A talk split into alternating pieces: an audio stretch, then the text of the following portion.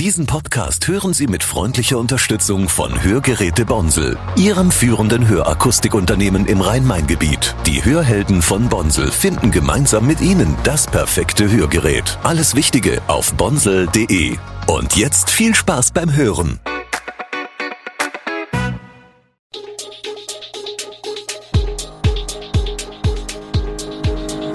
Gude, unser morgendliches News Update.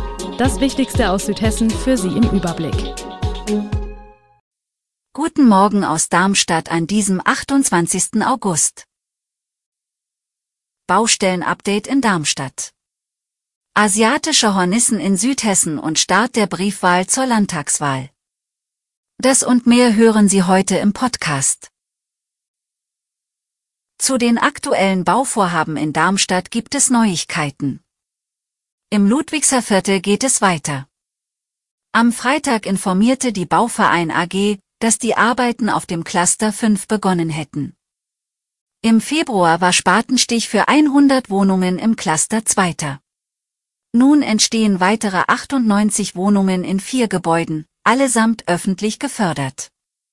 Das Messplatzprojekt Grüner Salon des Bauvereins mit seinem 560 Wohnungen ist dagegen bis mindestens 2026 auf Eis gelegt.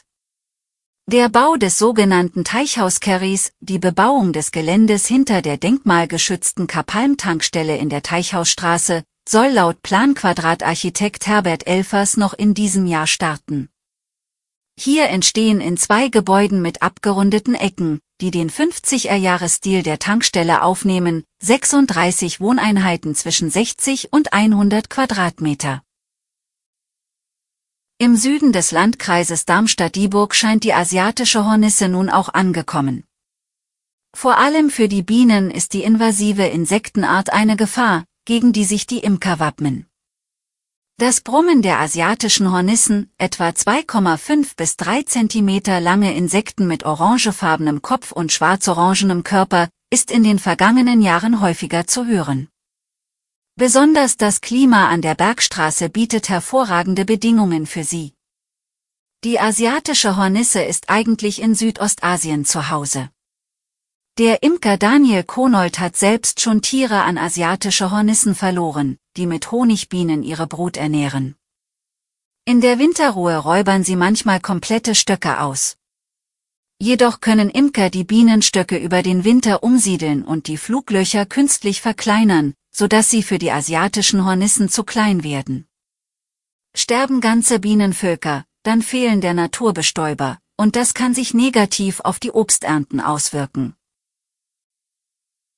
Bei einem Verkehrsunfall auf der L3318 ist ein 63-jähriger Motorradfahrer aus Großumstadt am Sonntag schwer verletzt worden. Wie die Polizei mitteilte, war der Mann aus Großumstadt mit seinem Motorrad aus Hering in Richtung Hassenroth unterwegs. Die Polizei vermutet, dass der 63-Jährige infolge eines Fahrfehlers beim Überholen nach links von der Fahrbahn abkam. Dort sei er durch den Straßengraben gefahren und habe sich anschließend mit seinem Motorrad überschlagen. Den Angaben der Polizei zufolge wurde der Mann dabei schwer verletzt. Ein Rettungshubschrauber habe den 63-Jährigen ins Krankenhaus fliegen müssen. Laut der Polizei ist am Motorrad ein Totalschaden in Höhe von etwa 18.000 Euro entstanden. Die Polizei bittet um Zeugenhinweise unter der Telefonnummer 0616399410. Am 8. Oktober wird in Hessen ein neuer Landtag gewählt. Bereits heute startet die Briefwahl. Man kann sie entweder per Post oder persönlich in seiner Stadt oder Gemeinde vor Ort abgeben. Die Entscheidung für eine Briefwahl muss nicht begründet werden, allerdings ist ein Antrag nötig. Dafür braucht man die Wahlbenachrichtigung, die man automatisch per Post zugeschickt bekommt. Viele Städte und Gemeinden bieten die Beantragung auch online an. Ist die Briefwahl beantragt, bekommt man den Wahlschein, den Stimmzettel, den Stimmzettelumschlag, den Wahlbriefumschlag und ein Merkblatt zur Briefwahl, auf dem alles erklärt wird. Der ausgefüllte Stimmzettel geht zusammen mit dem Wahlschein in dem dazugehörigen Umschlag in den Briefkasten. Achtung, Briefwahl beantragen kann man nur bis zum 6. Oktober. Der Wahlbrief muss spätestens am Wahlsonntag um 18 Uhr bei der Gemeinde eingegangen sein. Der Mainzer Speerwerfer Julian Weber verpasst bei der Leichtathletik-Weltmeisterschaft in Budapest knapp eine WM-Medaille. Wie schon bei der WM in Eugene im Jahr 2022 und den Olympischen Spielen in Tokio 2021 landete der Europameister von 2022 auf dem vierten Platz. Kurios und zugleich niederschmetternd für die deutsche Leichtathletik war, dass Webers vierter Platz die beste deutsche Platzierung bei der Weltmeisterschaft war. Die deutschen Athleten gewannen keine einzige Medaille bei dem Turnier, und das ein Jahr vor den Olympischen Spielen in Paris. Die Ampelkoalition hat sich beim Streitthema Kindergrundsicherung geeinigt. Dies erfuhr die deutsche Presseagentur in der Nacht in Berlin aus Koalitionskreisen.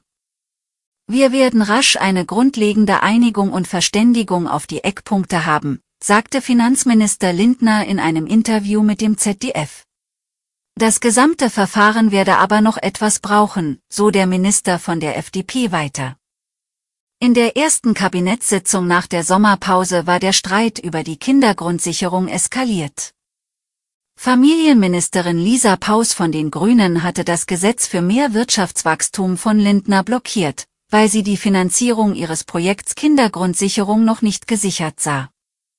Am Dienstag wollen Kanzler Scholz und seine 16 Minister auf Schloss Meseberg bei Berlin zu ihrer fünften Kabinettsklausur zusammenkommen.